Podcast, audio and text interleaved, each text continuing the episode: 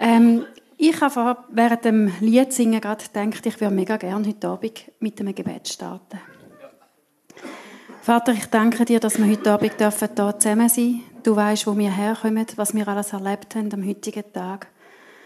Ich danke dir für deine Gegenwart, für dein Dasein, für dein Bewegen und Begegnen heute Abend. Und ich bitte dich darum, dass wir jetzt einfach dürfen vor dich kommen, können zur Ruhe kommen, können aufnahmefähig sein, können das ablegen, was uns beschäftigt, was uns ausfüllt und einfach dürfen die Zeit da geniessen in deiner Gegenwart. Amen. Wir sind vor ein paar Wochen gestartet in die Serie Jesus teilen. Und heute Abend steht im Fokus ein ganz besonderes Thema, nämlich die Mittel zum Leben teilen. Mittel ähm, ist vor allem zum Beispiel Geld oder Besitz und so gemeint. Jetzt Brot, Lebensmittel, natürlich auch das, was wir brauchen zum Leben.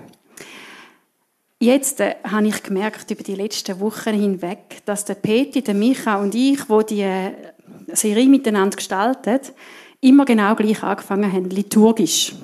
Und ich werde es heute Abend genau auch so weitermachen. Ich habe gemerkt, vor drei Wochen da habe ich über den Heiligen Geist predigt. Ich habe gesagt, ich habe das Thema nicht ausgesucht. Es ist eine Herausforderung für mich gewesen. Vor zwei Wochen hat der Peti den Input gehabt, hat gesagt, nein, der Micha hat zuerst den Input gehabt, hat gesagt, ja, das Thema, es hat mich herausgefordert. Vor einer Woche hat der Peti genau gleich, wir haben immer so angefangen, was wir durchgenommen haben schon. Peti hat gesagt, ja, der Markus hat Titel gesetzt, es hat mich herausgefordert. Ich habe gedacht beim Vorbereiten, ihr habt ja keine Ahnung. Predigen zuerst mal über das Geld. Es hat mich herausgefordert. Ähm, und dann habe ich gedacht, eigentlich, Herausforderung ist ja auch gut. Wenn ich mich herausfordere, setze ich mich mit etwas auseinander, das ich noch nicht so gut kenne. Wenn ich mich herausfordern lasse und ihr euch herausfordern lasst, können wir auch irgendwo wachsen, wo wir vielleicht noch nicht sind. Darum werde ich einfach heute Abend mutig mit euch in das Thema hineingehen und wir stellen uns dieser Herausforderung, uns mit dem Geld geben, mit, mit Mitteln geben, die wir haben, auseinandersetzen. Genau. Das ist heute Abend unser Thema. Und da steigen wir mit rein. Wir, wir sind wie immer noch in der Apostelgeschichte drin, bei den ersten Christen. Und ich habe euch schon ein bisschen angetönt, das ist ein Buch, das mich mega fasziniert hat. Und immer noch fasziniert, weil da die ersten Christen unterwegs sind, miteinander eine Gemeinde bildet, eine Gemeinschaft bildet, sehr ähm, vorwärtsdenkend, kompromisslos, leidenschaftlich, zuversichtlich.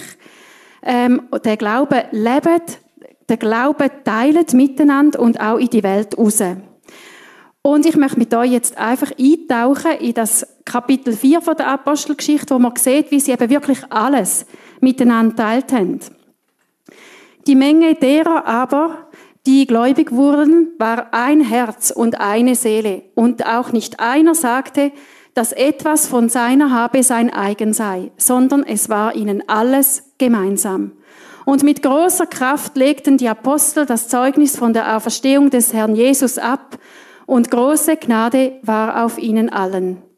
Denn es war auch keiner bedürftig unter ihnen, denn so viele Besitzer von Äckern und Häusern waren, verkauften sie und brachten den Preis des Verkauften. Und jetzt geht's noch weiter. Wo haben sie es angebracht? Und legten ihn nieder zu den Füßen der Apostel, es wurde aber jedem zugeteilt, so, einer ein Bedürf so wie einer ein Bedürfnis hatte. Ist ein eine alte Übersetzung, Elbenfelder Übersetzung. Ich habe sie bewusst gewählt. Ich habe aber da unten dran noch eine, die ein bisschen neuer ist. Der erste Vers von der neuen Genfer Übersetzung. Die ganze Schar derer, die an Jesus glaubten, hielt fest zusammen. Alle waren ein Herz und eine Seele. Nicht ein einziger betrachtete irgendetwas von dem, was ihm gehörte, als sein persönliches Eigentum. Vielmehr teilten sie alles miteinander, was sie besaßen. Also wenn da nicht herausfordernd ist, sie haben alles teilt, es war ihnen alles gemeinsam, alles teilt, alles gemeinsam, niemand hat irgendeine Not müssen leiden, sie sind ein Herz und ein Seel gewesen. Jetzt habe ich mir natürlich die Frage gestellt, was bedeutet das? Heißt das jetzt einfach, dass die urchristliche Gütergemeinschaft oder die einen sagen dem auch Liebeskommunismus von den Christen, ähm, dass das äh, jetzt ein Appell ist, dass ich jetzt heute Abend da vorne stehe und sage, so, Achtung, fertig, los, alle gehen alles verkaufen, wir, wir machen da einen Topf und sammeln alles zusammen und dann verteilen wir, je nachdem, wer es wie nötig hat. Ist das so gemeint, wo das Bibel uns sagen, wenn wir den Text so lesen, dass wir alles haben? Ich denke, die wenigsten von uns haben Äcker oder Häuser, wo sie könnten verkaufen. Aber ist das gemeint, dass wir alles, alles geben, was wir haben, um es miteinander zu teilen? Damit wir dieser Frage ein bisschen, ein bisschen näher auf die Spur kommen, möchte ich mit euch den Kontext ein bisschen anschauen, wo die ersten Christen drin gelebt haben. Es gibt durchaus, ähm, sage ich jetzt mal, äh, Argumente dagegen, dass das so ist, dass man alles soll teilen soll.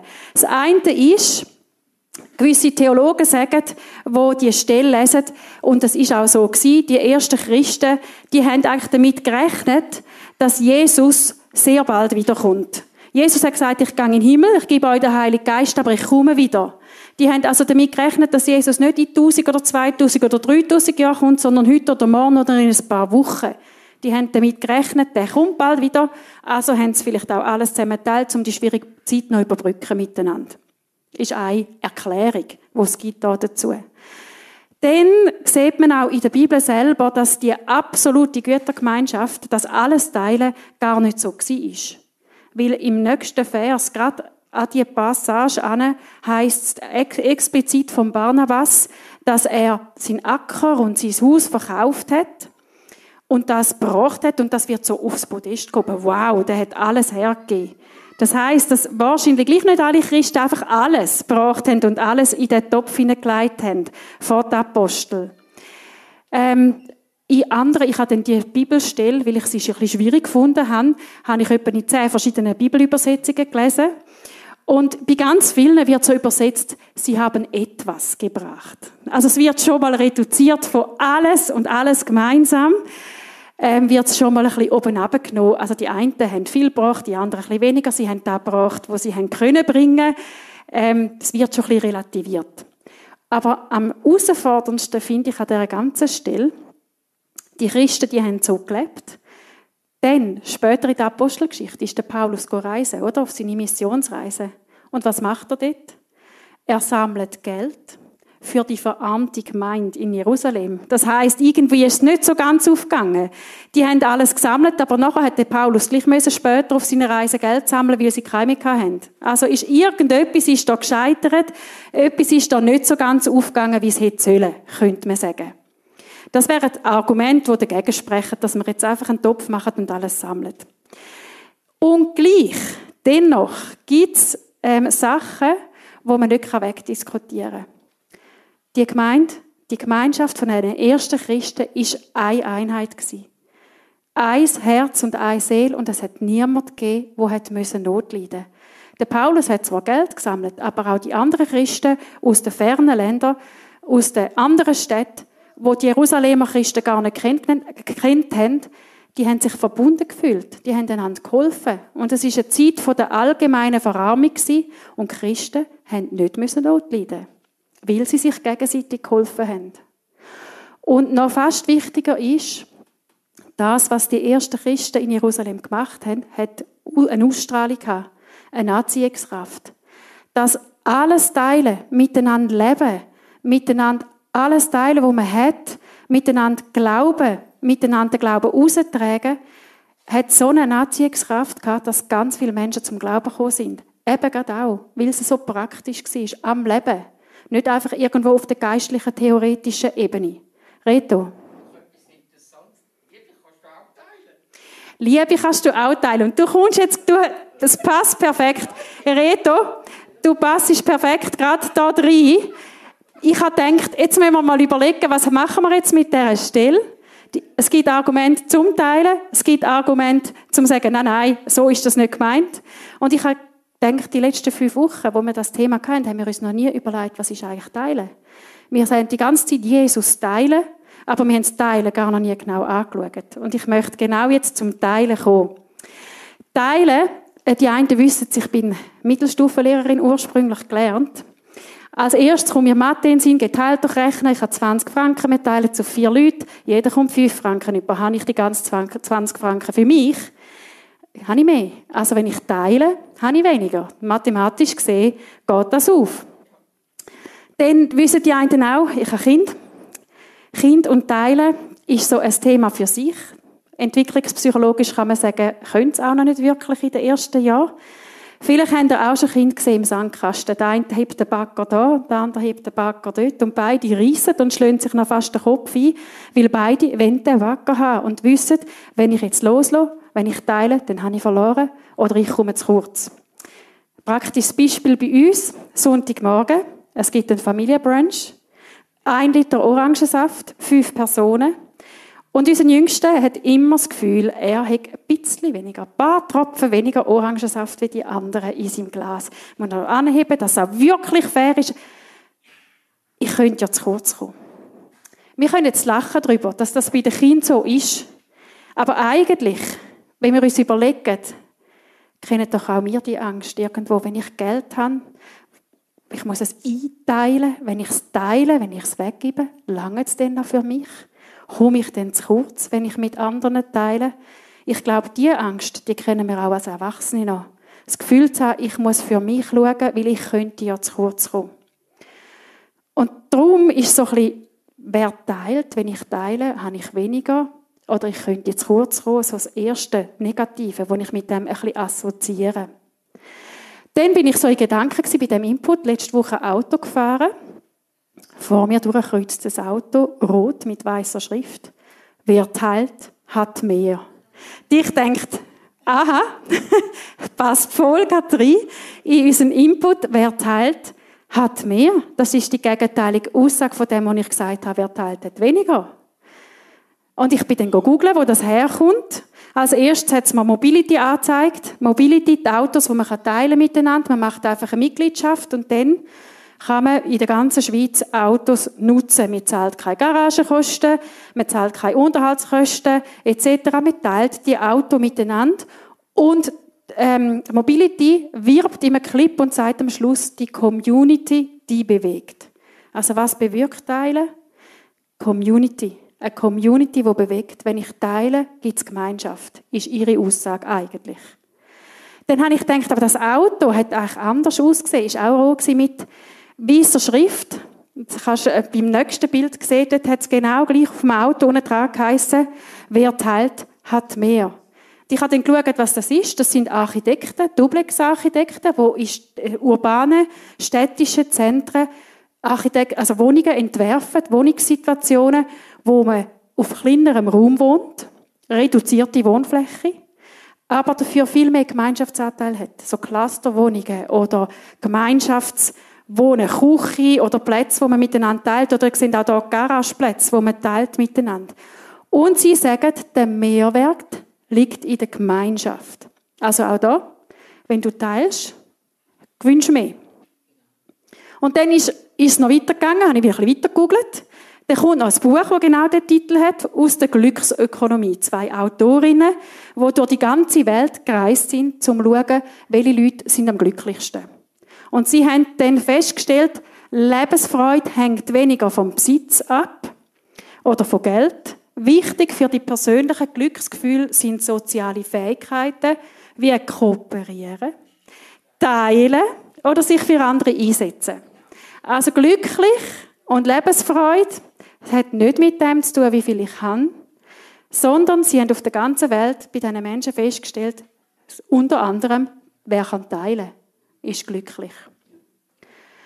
Jetzt haben wir schon fast eine geistliche Aussage und nicht einmal auf, aufgrund von einer Bibelstelle, sondern einfach aufgrund von dem, was ich da am Auto an mir habe vorbeiflitzen sehe. Jetzt gehen wir zurück zu den ersten Christen.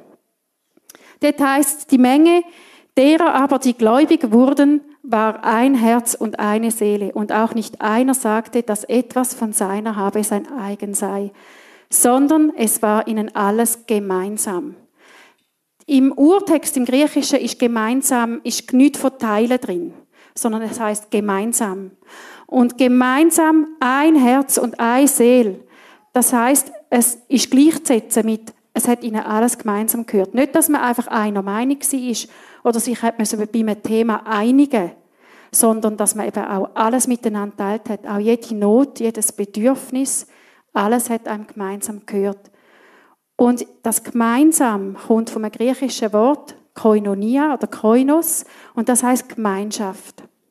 Das bedeutet ursprünglich Vereinigung, Verbindung oder Teilhaberschaft. Also immer, wo ich etwas mit anderen gemeinsam habe, wo ich etwas teile, entsteht eine Verbindung.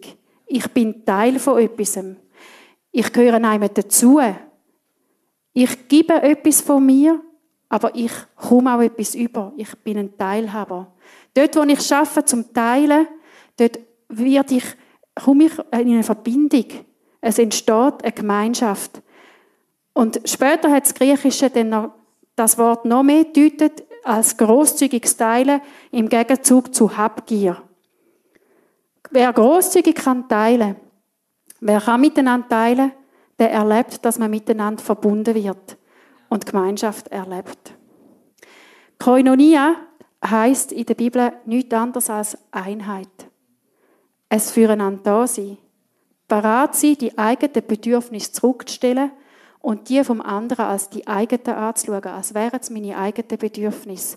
Es heißt, ich mache mich verfügbar für den anderen. Ich gebe mich drin für den anderen, für seine Nöte, für seine Bedürfnisse. Das ist viel mehr als einfach, ich gebe dir einen 5 lieber, ich gebe dir ein 20er Nötli. Das heißt, ich mache deine Not zu meiner Not. Deine Sorgen zu meinen Sorgen. Wir haben Gemeinschaft miteinander.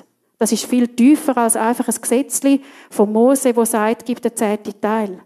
Es geht darum, das, was dich beschäftigt, wird zu mir. Wir sind miteinander unterwegs.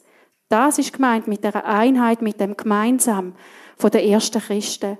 Und wenn wir zurückkommen zu dieser Frage, ähm, sollen wir das auch genauso leben? Alles Geld in einen Topf? Dann ist es eigentlich kein Appell an uns, sondern es ist vielmehr eine Frage vom Herz. Eine Frage vom Herz, wie schaue ich mein Geld an?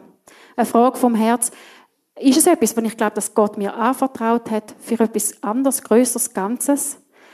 Und noch viel mehr dahinter ist die Frage, vertraue ich Gott, dass er mich mit allem versorgt, was ich brauche? Glaube ich das wirklich, dass dort, wo ich teile mit anderen, egal was es ist, dass ich weiß, ich komme nicht zu kurz? Ist mein Vertrauen so groß, dass ich kann sagen, ich kann loslassen, im Wissen darum, Gott ist da, wo mich versorgt und wo ich mich treibe in Gemeinschaft. Ob das ist Herz teilen, Glauben teilen, Geld teilen, Sorgen teilen, Freude teilen, aber dass ich dort, wo ich teile, erlebe, dass ich Gemeinschaft habe und dass Gott mich versorgt. Es ist äh, dahinter die Frage, vertraue ich auf Gott, dass ich versorgt wird, wenn ich weggebe, wenn ich teile. Ich muss dann nicht mehr um mich selber drehen und um meine Sorgen, um meine Nöte und das Gefühl habe, ich komme schon zu kurz. Also wenn ich Gott vertraue, dann werde ich frei. Dann kann ich einen Schritt zurückstehen, Sachen los, oder werde ich frei, dass ich mich immer sorgenvoll muss um mich drehen. Geht es mir gut? Werde ich das bekommen, was ich brauche? Ich kann die Angst loslassen, ich komme zu kurz. Wenn ich Gott wirklich vertraue, dann werde ich frei, dass ich von mir weg und von meinen Bedürfnissen wegschauen auf die anderen und mit ihnen kann teilen, was ich kann. Und wenn ich Gott wirklich vertraue, dass er mein Versorger ist, dann kann ich mich einbringen in eine Gemeinschaft, ohne mir einen Platz zu sichern oder zu ergattern oder mich irgendwie zu profilieren, weil ich weiß, ich gehöre da dazu und ich bin verbunden. Mit anderen Orten kann man sagen, wer teilt, wer es schafft zum Teilen, weil er vertraut, dass Gott ihn versorgt, der gewinnt mehr Gelassenheit, und Zuversicht. Auch mehr Freiheit, man kann dann loslassen. Der gewinnt mehr Freiheit, um die Augen offen haben für die anderen und mehr Weitblick. Dass die Welt nicht einfach bei mir selber aufhört, sondern dass die anderen auch noch da sind. Und wer kann teilen, weil er auf Gott vertraut, der erlebt mehr Zugehörigkeit und, und Verbundenheit. Und in dem Sinn, ja, die Gleichung geht so auf, wer teilt, der hat mehr der gewinnt Gelassenheit, Zuversicht, Freiheit, Weitblick, Zugehörigkeit, Verbundenheit. Wer teilt, der erlebt ein Einbundensein in eine Gemeinschaft. Der erlebt Gemeinschaft, wie Gott sie denkt hat. Und ich glaube, die Stelle aus der Apostelgeschichte wird nicht einfach sagen, wie viel Geld das du sollst geben, sondern es geht darum, deine Bedürfnisse werden meine Bedürfnisse, deine Freude werden meine Freude.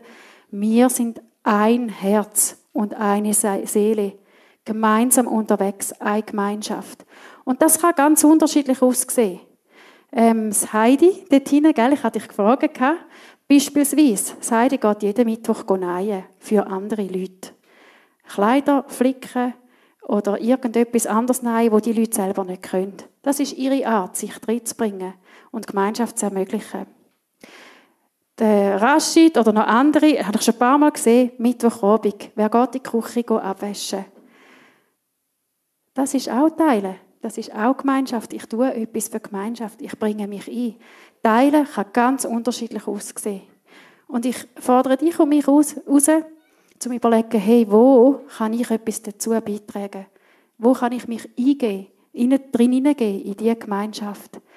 Und mir die Frage immer wieder zu stellen, vertraue ich, dass ich nicht zu kurz komme, wenn ich teile? Vertraue ich Gott, dass er mich mit allem versorgt, was ich nötig habe? Das macht frei.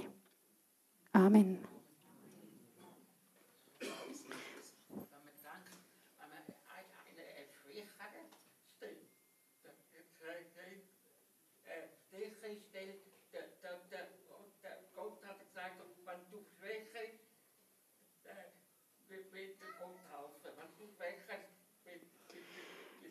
Und ich glaube, das ist genauso Reto. In einer Gemeinschaft, wo wir wirklich verbunden sind, muss niemand ein Starker sein, sondern jeder kann sein mit seinen Schwächen und Gott kommt drin hinein und wir stützen einander. Das ist Gemeinschaft, gell? Amen. Ich möchte gerade überleiten zum Abendmahl. Wir bewegen uns ja immer mit den ersten Christen. Da sind Apostel dabei, es sind Jünger dabei, die mit Jesus unterwegs sind. Wo Jesus mit seinen Jüngern das letzte Mal zusammengehockt ist, vor der Kreuzigung, hat er das Brot genommen. Er hat sie um sich gesammelt und dann hat er das Dankesgebet gesprochen. Und er hat gesagt, das ist mein Lieb, das ich für euch geben werde. Tönt das immer wieder zu meinem Gedächtnis. Erinnert euch immer wieder daran, dass mein Lieb gebrochen worden ist für euch. Und dann hat er den Kelch genommen und hat gesagt, der Kelch da, das symbolisiert den neuen Bund, den ich mit euch schließe. Mein Blut ist für euch vergossen worden. Trinkt es und denkt dabei an mich. Und ich möchte euch auch heute Abend dazu einladen, wenn ihr mögt, da vorne zu kommen. Da vorne hat es nachher Steine. Da sind sie, genau. Ihr dürft so einen Stein nehmen. Das symbolisiert etwas, was ich bei Gott möchte deponieren oder etwas, was ich mit Gott möchte besprechen. Vielleicht ist es auch etwas, was ich ihm möchte zusagen. Etwas, was ich wie anlegen und sagen, das deponiere ich da bei dir. Ein Gedanke, ein Gebet, eine Sorge, irgendetwas. Ganz persönlich. Und dann lade ich euch ein, zum Weitergehen zu Brot und Traubensaft. Und euch zu erinnern, dass Jesus für euch gestorben ist und einen neuen Bund mit euch geschlossen hat. Amen.